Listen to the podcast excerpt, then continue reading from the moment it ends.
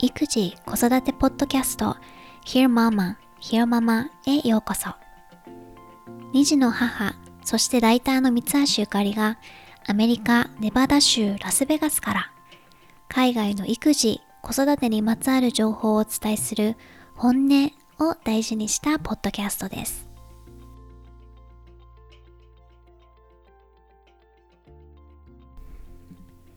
ひよママのリスナーの皆さん、こんにちは。今回はゲスト会をお届けします。パパヤルという男性視点の子育てサイトを運営されているフリーランスのライターで編集者の北野慶太郎さんです。過去にご夫婦ゲストはあったけれど、パパさんゲストは初かな。子育て系のサイトでは、パパヤルというご自身でやられているサイト以外にも、日経デュアルなどで連載されています。北野さんは私が以前にフリーライターとして日本で活動している時に取材してもらったことがきっかけで知り合って多分2015年の頭とかかな今回ひよママの収録をする前に少しお話ししていたら当時お子さんが生まれて間もない頃だったそうでまあアパレル企業に勤めていらっしゃる奥さんが産休中だったので存分に仕事ができていたとおっしゃってたんですが、そんなに小さな赤ちゃんがいるなんて、みじんも感じませんでした。で最近になって北野さんがパパやるというサイトをやられていることを知って、今回お話を伺うことになりました。今はご夫婦共働きで家事も子育ても気持ちよくシェアできているとお話しされていて、まあ、その感じはパパヤルの記事を拝見していても伝わってきます。パパや男性視点の学びにもなるし、同じ親として共感できる点もたくさんあるので、皆さんもぜひ覗いてみてください。パパヤル .com です。今回のゲストは北野慶太郎さんです。簡単に自己紹介と、まあ、家族構成を教えてもらってもいいですか？えーと、家族構成は、えーと、僕と妻と、えー、今7歳で小学1年生になった息子との3人家族です。え妻は、えー、会社員でフルタイムで仕事をしてまして、僕はフリーランスで、まあ、ライターとか動画編集とか、そういったこうことを、まあ、ウェブのコンテンツ作りですね、をやっています。もうフリーになって、あれですよね、10, 10年、あれ ?10 年も経たないか？えっ、ー、とね、ちょうどだから、あの僕とゆかりさんが会った時って、はい、ゆかりさんが先にフリーランスを習ってたんですね。で僕もフリーランスになったばかりぐらいだったんですよ。なので、先に活躍されてるゆかりさん、かっこいいなっていうイメージがすごいあって。いやいや、全然。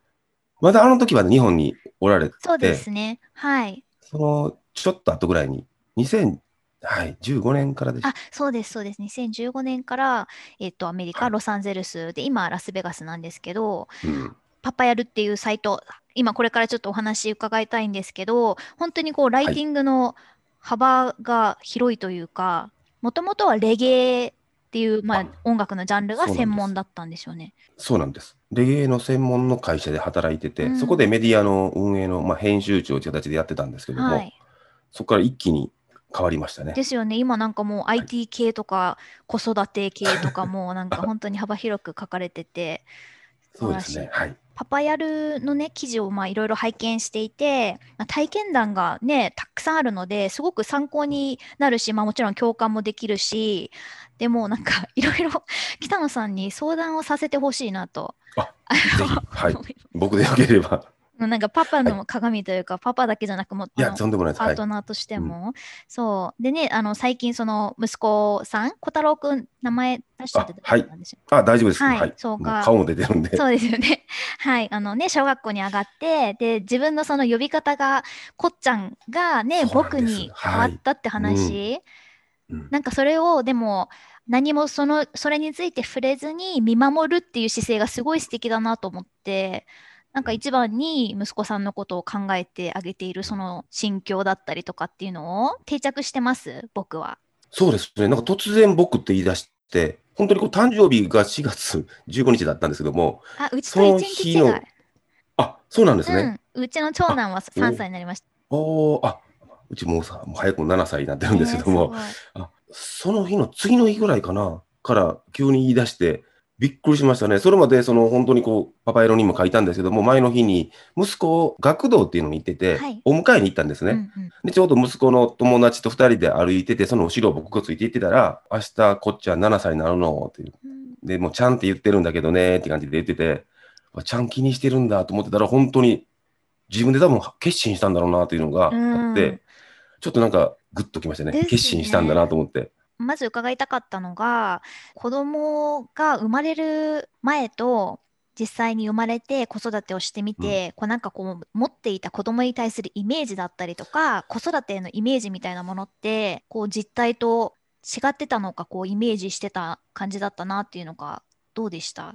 いや、本当ね、子供が生まれるまでは全く分からなくて、うん。例えばこう、電車とかバスとかで子供と本当ね、接した時も、どうしていいか分からずに、なんかニコってこうしたりとかするものの、え、どうしたらいいんだろうみたいな感じだったんですけども、うん今なんてもう街でね、ちっちゃい子見かけたら本当可愛いから、もうわーみたいな感じで、すごいこう、接することできるんですけども、うんやっぱり変わりましたよね。うん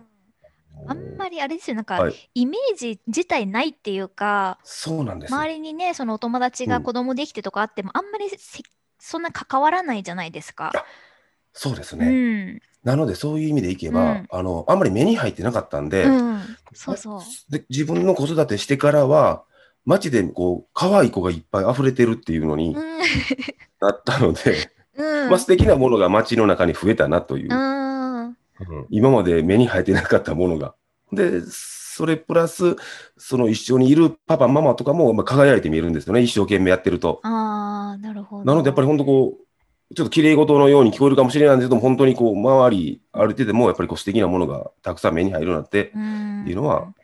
変わりましたね。あのサイトで拝見したんですけど、そんなにその子供が好きとかっていうことではなかったんですよね、お子さん生まれるまでは。全くそうですうね。ん、うん。嫌いではないけど、どうしていいか分からなかったっていう。多分、抱っこの仕方も分からないし、あの生まれる前の、その、両親のなんか学級みたいなんで、うんおむつ替えとかも、ああ、こんなんしてやるんだとか、うん、抱っこってどうやってやるんだろう？おお、両手でやるのかとか、二人でやってた、感動してたんで、はい。だ本当初心者でわかしたね。ります。パパやるっていうサイトはいつからやってらっしゃるんですか？うちの子供が生まれる前からやってて、うんえっ、と、妊娠が分かったタイミングで始めました。でそのタイミングでちょうど僕もフリーランスになってたんで、はい。なんか新しいことをしたいなっていう流れの一環で、2013年夏です。おお。だから子供の年齢が7歳になったんで、プラス約1年っていう感じなんで、まあ、大体もうすぐ8年です。す長いですよね素。晴らしい。ちなみに記事記事数えたら今でに1227でした。すごいですね。なんかね、これこコツコツと。はい。なんかパパ向けの育児っていうよりも、まあ僕ね、パパが書いてるい育児のサイトみたいな感じになってるんで、うんうんはいうん改めてになっちゃいますけど、そのパパやるっていうのはこういうサイトですよっていうのをこう北野さんの言葉で紹介してもらってもいいですかね？その専門家じゃないんですね、僕、その保育士でもないし、となんだろう、医療従事者でもなんでもないんですけども、うん。多分世の中の人って多分手探りでやる方ってすごい多いんじゃないかなと思いながら、じゃあもうその手探りでやってるところをもう隠さず、もう失敗談も含めて晒そうと。うん。で、そうすることによってまたなんかその今困ってる人とかにヒントがあ与えられるんじゃないかなという、うん。与えられるって言ったらちょっと偉そうなんですけども、いいまあ、なったらいいなという思いでうん。始めたサイトなんで、うん。だから男性に向けて教えますよとかいうサイトじゃなくて、素人の男性が一生懸命頑張ってる姿を伝えますよという、うんうん。だから男性視点の子育てサイトって書いてるんですけども、うん。ちっちゃく、そこには、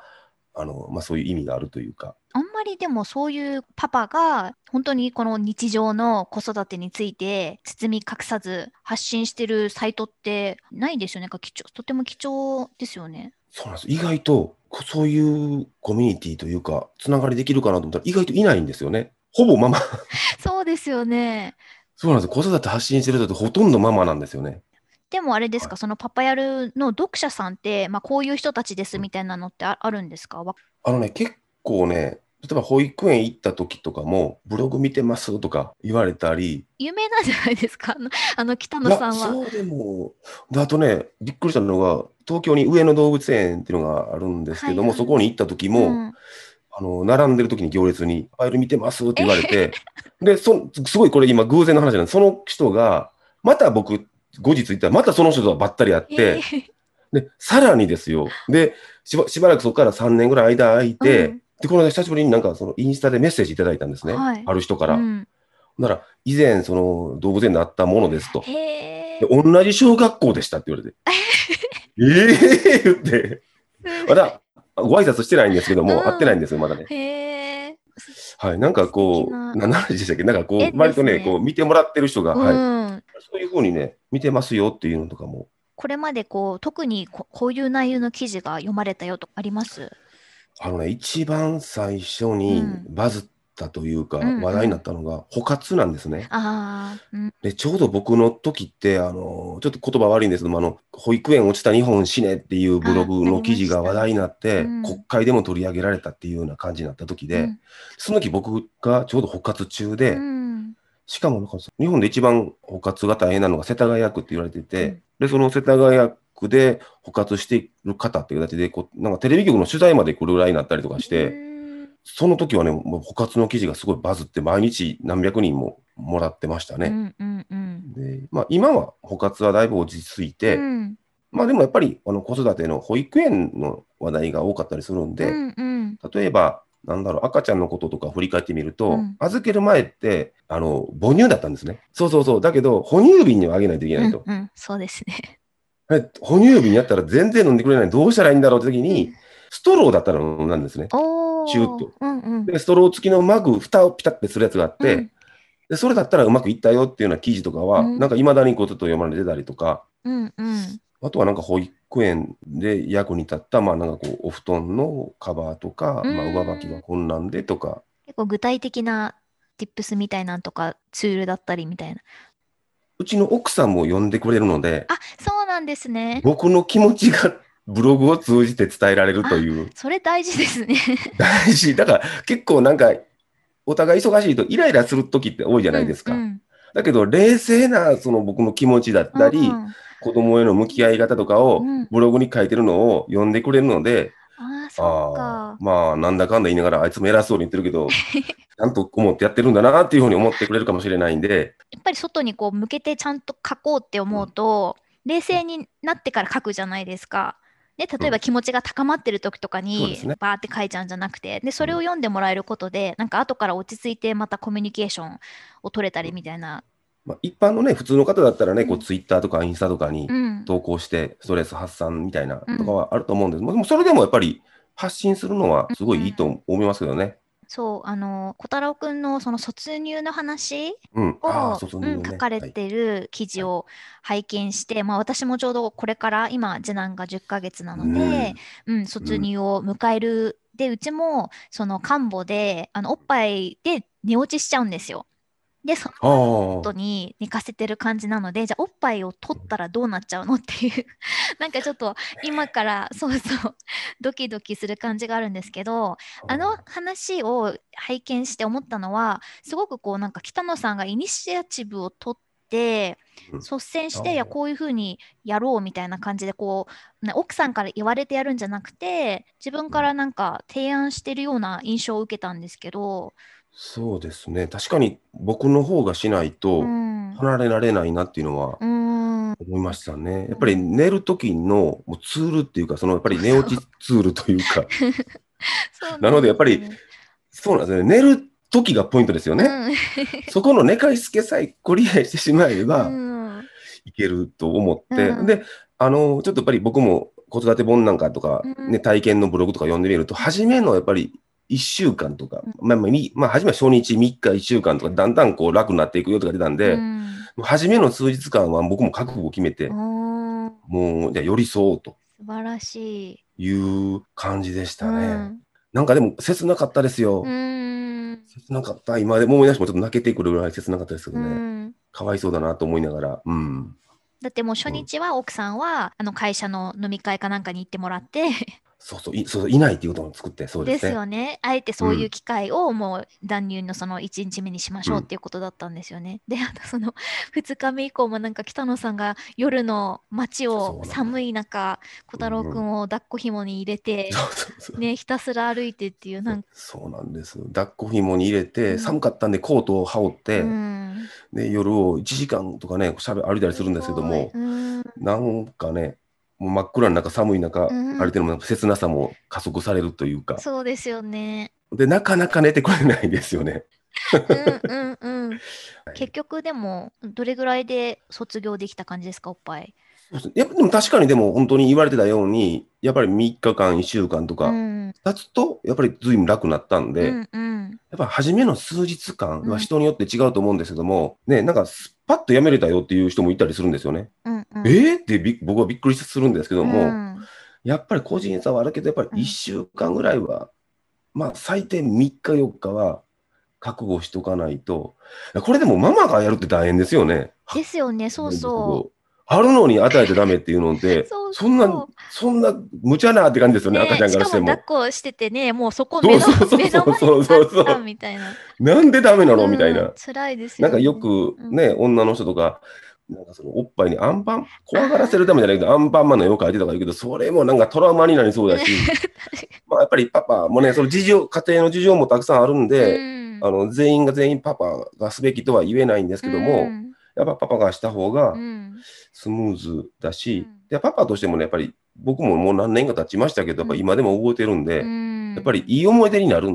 と思いうんます。一緒に乗り越えた。うん。はい、がん頑張ったなっていう気持ちになるんで、本当そうですよね。はい、うんそれは体験してもらいたいですね、逆に、パパには。そう、うちもうん北野さんのあの記事を拝見して、昨日の夜、あの旦那さんに、もう数ヶ月もしたらそろそろ卒乳するうんタイミングになるから、寝かしつけ頼むねって言っときました。ああ。そう。ねえ、そうなんですよね。ほっとったらやっぱりずっとママになりますもんね。寝かしつけも何もかもがです。よね。なんかこう、難しいのが、どうしてもイニシアチブを持って、なんかパパからこうしようよとか、こうした方がいいんじゃないみたいなのってなかなか、ね、もちろん家庭にもよると思うんですけど、難しくって、例えば食事のことでも寝かしつけでも、何でもね、まあ私がベースをやってるので、それをこう、パパに相談して、こういうのどうかなっていう感じがあって、なんかそこをもうちょっとこう、パパに自分ごとに感じてもらったり、積極的にそれこそなんかこう参考になる本を読むとか、うちも全然子育て本とか読まないんですけど、旦那さん。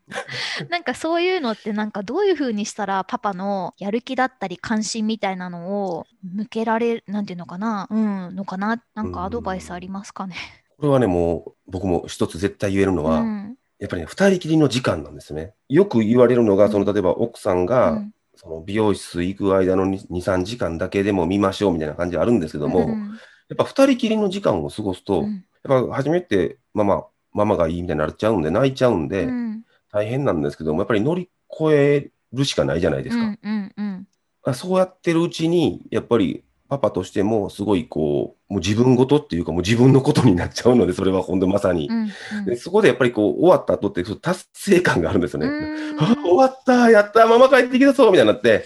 だけどやっぱりこう、すごいこう、絆も生まれてきて、俺たちよく頑張ったなみたいになったりするんで、うんでそれを慣れてくると、なんか今度2人で公園お出かけしようかとか、ちょっと楽しくなってくるんですよね。むしろなんかちょっとママ来ないで2人で行きたいなとかなってきたりするああ、いいですね。で、僕、割とね、なんか、2人きりで行くのが好きで、うんうん。うん。なので、やっぱりじ、2人きりの時間じゃないですかね。うーん、そっすれば、やか。っぱり自分ごとになっていくと思います。そう、ママがやっちゃってる限りね、どうしてもこううん、ママがお願いしてっていう感じになっちゃいますもんね。そうなんですよ。で、お願いされる、これも人それぞれだと思う。僕、お願いされたらちょっとモチベーション下がっちゃうので、なえるほー、どみ。たいな、なんか、あんたやってよみたいな言われたら、はい、ってなるけど、自分からやった方がありがとうって言われるじゃないですか。うんうん。なので、もうなんか先、先々やるみたいな。そんなに完璧じゃないかもしれないんですけども、そのその方が気持ちがいいので、そう、なんかその子育てと家事も、すべてもちろん共働きでいらっしゃるし、うまい感じにこうシェアできてますよっていうお話をされてたんですけど、あえて分担をしないっていうことをが一つのコツというか、まあ、北野家ではそうしてるっていうお話をちょっと伺いたいんですけど、これね、うん。あの、よくこう、子育てとかの本とか、まあ雑誌の特集とかでも、うん。家事とかをタスクに、タスク分けしましょうみたいな。うんうん。で、見えない家事もたくさんありますよってあるんですけど、僕もあれ嫌いで、なんかタスクと言われた瞬間にもうた仕事みたいになってるじゃないですか。確かに。でそれを消し込んでいくみたいな。うんもうそれがすごい苦手で、まあ、もうこれも人それぞれだうし、んそうした方がスムーズな家もあるんですけど、僕はもうさっきも言ったように、やっぱりありがとうって言われる方が気持ちがいいので、うんなんかまあ、相手を思いやるのをうんベースにして、あ、これだったら助かるかな、みたいな。あちょっとこれやっとこうかな、みたいな。っていうのをするのを、なんか習慣にしておいた方がいいのかなうんじゃあと思いますね。例えばゴミ出しはパパ担当とか料理はママ担当とかっていうふうにもうくっきり分けずに、うん、じゃあその時々でできる人がやるみたいなイメージなのかな？そうですね。で、やっぱり好きなことってもあるしね。うんうんそうですね。僕はまあ、料理が、まあ、割と好きなので、料理を大体すよくするんですけども、うんまあ、大体美味しいって言ってくれるんで、うーんそっかなんかもう普通、普通なんですけどもね、作ったものに対して美味しいって言われたけど嬉しいみたいうな。んあれ結構本当シンプルなんで、でも普普通に嬉しいんですよね。で、子供食べてくれたりしても嬉しいし。それありますよねなんその子育てでやってることってこうなんかあまりにも当たり前になりすぎてしまってもう誰にも認識されずに「ありがとう」とか、お疲れ様」とかっていう言葉すらかけてもらえないことが結構多い気がするんですよね。まあそれを結構こう不満っていうか思ってるママたちが多いのかなっていうまあ印象があって。だからやっぱりそういうなんかありがとうとか、ね、美味しいとかっていうなんか声かけってすごい大事なんですよね、きっとね。うん。すごいささやかなんですけどね。それはでもはい北野家では自然にお互いに相手に対してできてる感じなのかな？そうですね。はい。なんか例えば、携帯とかでめ、ねうんメッセージやるときとかも、なんかお疲れ様みたいなのとかも入れたりとか、ありがとうとか、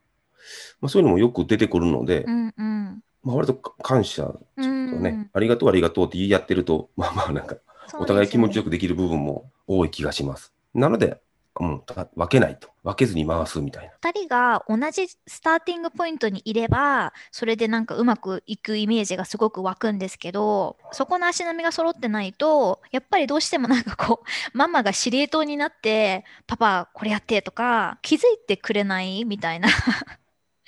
っていうのがちょっとあるかなって。でも、それがモチベーション下がっちゃうっていうのも同時にすごくわかるんですよね。これやって、あれやってってね言われる。そうなんですよね。それもう本当しんどいですもん。そう、それ難しくって、難しい。って言われやらなきゃいけないっていう感じになってしまうのが嫌なんだったらあじゃあ何ができるかなっていうこうちょっと視点を持ってもらえるといいですよね。そうなんですね。どうしたらいいんかな？やっぱりでも、そのさっきの話に戻っちゃうやっぱり二人きりの時間とかを過ごしていくと、うんやっぱり自分ごとになっていくのうで、ん子供が生まれれば生活ガラッと変わっちゃいますもんねい。や本本当に変わるんで、当うんねやっぱりパパも追いつかないといけないんで、妊娠中のこととかわかんないんで、ママの方がね、やっぱりお腹の中に先にいるんで、うんうんちょっと1年ぐらい早いですもんね。そうです体ね。験としては。はい。ちなみに今その北野さんはいろんなそのライティングだったり、まあ、編集だったり、動画ね、コンテンツ制作のお仕事をしながら、うん。パパやるもやっていらして、うん。自分の時間ってあるんですか？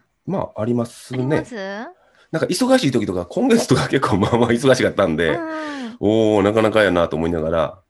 まあでもありますあります。はい、夜とか、お子さん何何時ぐらいに寝るんですか？今って。7歳。あのね、保育園の時遅かったんですよ。うん。保育園の時遅くて、もうん。う10時半とか11時ぐらいまで起きてたんですけども、うん。小学校に上がってから、小学校って朝早いんですね。まあ、で8時10分目標に来てくださいってなったんで、うん今までは起きてる時間にもう学校ついてこないといけなくなったんで、なるほど。そうそう。で、保育園で割とゆっくり行ってたんで、お子さん寝た後の時間がこう自分の時間みたいな感じ？そうですね。もう9時ぐらいに寝るようになったんでう、ーん。うん。う。ん、なるとやっぱり2時間ぐらいあるし、あと、まあ僕ご飯作るのも好きなんですけども、作ってる間とかって割と YouTube 見たりとか、いろいろこう、見てたりするじゃないですか。うんうん好きなものとか。そういうのもこう、なんか勉強なんとか楽しみのやつ見たりとか。うん。私もなんかポッドキャスト聞きながら、なんかなあ、そうなんです、そうなんです。まさにそうですね。ね、ながらでやれるとね、効率的ですよね。そうだ、あの、ママでなきゃダメだっていう期間が息子さん結構あの長かったっていうのを拝見したんですけども、で、その時に、そのなんかママの一人時間を作ってあげることがすごく大切だっていうことを北野さんが書かれてて、今、今もそうしてますか？まあ、お互いに？そうですね。でも逆に、赤ちゃんの時って本当ママと一体って言ってぐらい、うん、子供にとってのその重要度が、本当ママが富士山ぐらいだとしたら、もうパパって本当もう砂場の山ぐらいのサイズ感ぐらいしかないぐらいの重要度がなくて、どっちかというと、本当子供、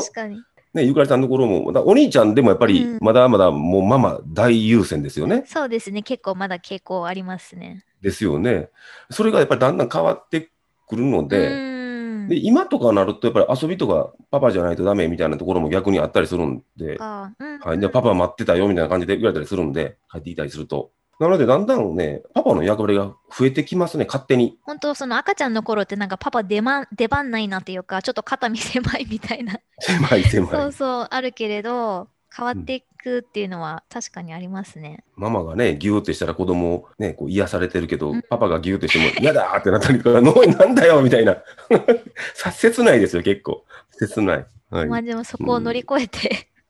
うん、楽しい未来が。3歳、あ、でも本当3歳、4歳ぐらいからですね。ああ、そうなんですね。これこれからは、はい、はい、もういいと思います。息子さんが小学校に上がられて、うんパパ、ママより友達がいいみたいなのって、まだないかな？行き始めたばっかりまだないんですね。これもね、僕も先輩たちに聞くと、うん、まあ、3年生とかぐらいまでは、まあ、割とパパ、ママみたいな感じらしいんですけども、やっぱ思春期っていうんですよね。なると、あの思春期というか、まあ、10歳、11歳みたいな。こう成長するじゃないですか、男の子も声変わりしたりとか、はい、そういう時になると、やっぱり家族で出かけるよりも友達と遊びたいみたいな感じになるという。じゃあまだまだちょっと時間があるかなそうなんです。まだ、はい。まだ手をつないで一緒に歩いてくれるんで。あいいですね、うん、そう、子育てをしていらっしゃるゲストの方には3つのあの質問をさせてもらってるんですけども、うん、1つ目がその子育てにおける最近の勝利と失敗を教えてください。うん、まあ、勝利っていうのになるか分かんないんですけども、でもさっきも言ったようにその親子の仲が割と最近いいので、で、こう一緒に小学校、登下校もしたりとかしてて、うん、あと、僕もね、さっき言ってた料理も好きで、息子も一緒に料理するようになったんで、いいですね。2人で、こう、キッチン並んで、ご飯作ったりとかするんで、うん。うんまあ、そういう意味では、なんか親子の関係というか、父と子の関係が、なんかいい感じになったなって。理想とかはな理想通りかどうかわかんないですけど、すごい一緒にいても楽しいんで、うん、いいですね、それ。これはまあ、はい、良かったなと。なんか、わかりました。あとまあ、失敗ですよね。うん、パイはですね、逆に言うと、親子関係はめちゃくちゃいいんだけど、うん、夫婦関係が、まあ、仲悪くはないんですよ。仲はいいんですけども、やっぱラブラブ的なところっていうのは、一切なくなってしまって。ああ、なるほど。これは僕はもう本とかを読むと、産後1年ぐらいは出るのに、僕7年経ってるのに、一人っ子なんで、うちは。7年経ってるのに、いつなんよみたいな。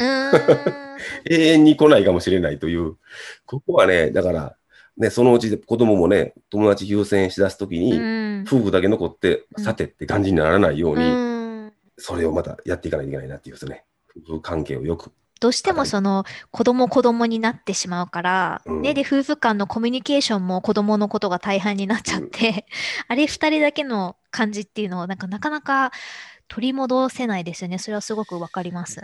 そうですね。あとなんかこう、人肌とかね、ギューってするのも、やっぱり子供って癒されてて大満足してるので、もう パパだ、パパの牛とかいらないしみたいな、暑いしみたいな、重いみたいな言われるんであ。でもそれで言うと、最近我が家が始めた習慣なんですけど、やっぱりなんかその子供にパパとママが仲良しのところを見てほしいなって、そのもちろん普段仲良くコミュニケーションをとってるけれども、うんうんうん、例えばなんかキスをするとか、なんかお休みのキスをするときも、いつもはパパが子供にキスして、ママが子供にキスして、なんか We love you って言っておやすみって感じだったんですけど、そこでやっぱなんかママとパパも、あの、チュッてした方が、なんかそういう姿見せた方がいいんじゃないっていう話になって なんかそうあえてそういう話をして、え。ー、そうそう。だからこうなんか3人でチューしてお休みみたいな。ああ素敵じゃないですか。なんでよかったら北野さんも。あえてね。いやーそれも言っはい、このポッドキャストをちょっと聞かせて、聞いてもらって、言ってたよと、ゆかりさん言ってたよっていうのを伝えます。そんな案もどうでしょうということで、奥さんへの提案です。はい。えーっと、じゃあ2つ目がですね、自分の親がしてくれた子育てで真似したいことと、まあ、うん。反面教師としてこれはしたくないなっていうこと。どうなんだろう。うん。あんまり僕もよくわかんないところでもあったんですけども、親にはね、こう今思えば感謝と尊敬しかないなという、うん。当たり前の存在だったんですけども、やっぱり当たり前のことやってくれるっていうのはすごいなとう。いう、ん。これはやっぱり真似たいというか、真似たいっていうか、うん、そういうふうにこう不自由させずに、まあ、子供に、不自由ってそのお金的なもんだけじゃなくて、うん愛情として、はい、なんかしっかり育ててあげたいなというところはうん。真似したいなと。あとまあ反面教師っていうことでもないんですけども、うん。やっぱり昭和時代に子育てされてたうん。両親ですので、うん。昔の日本のやっぱりこうメッシ方向的なこう自分のことは遊ばずにうん。なんかこう子供とか家族のために費やすみたいな雰囲気ってすごいあったと思うんですけどもそれがすごい多かったので、うやっんぱ子育てとか仕事とかあとやっぱりあの介護とかもしてたんでほとんど多分自分のことやってないんじゃないかなと思ううんんですね。まあ、そういう意味ではすごいなと思うんですけども自分のこともしてねと思ういう気持ちもあるんで、うんうんまあなんか僕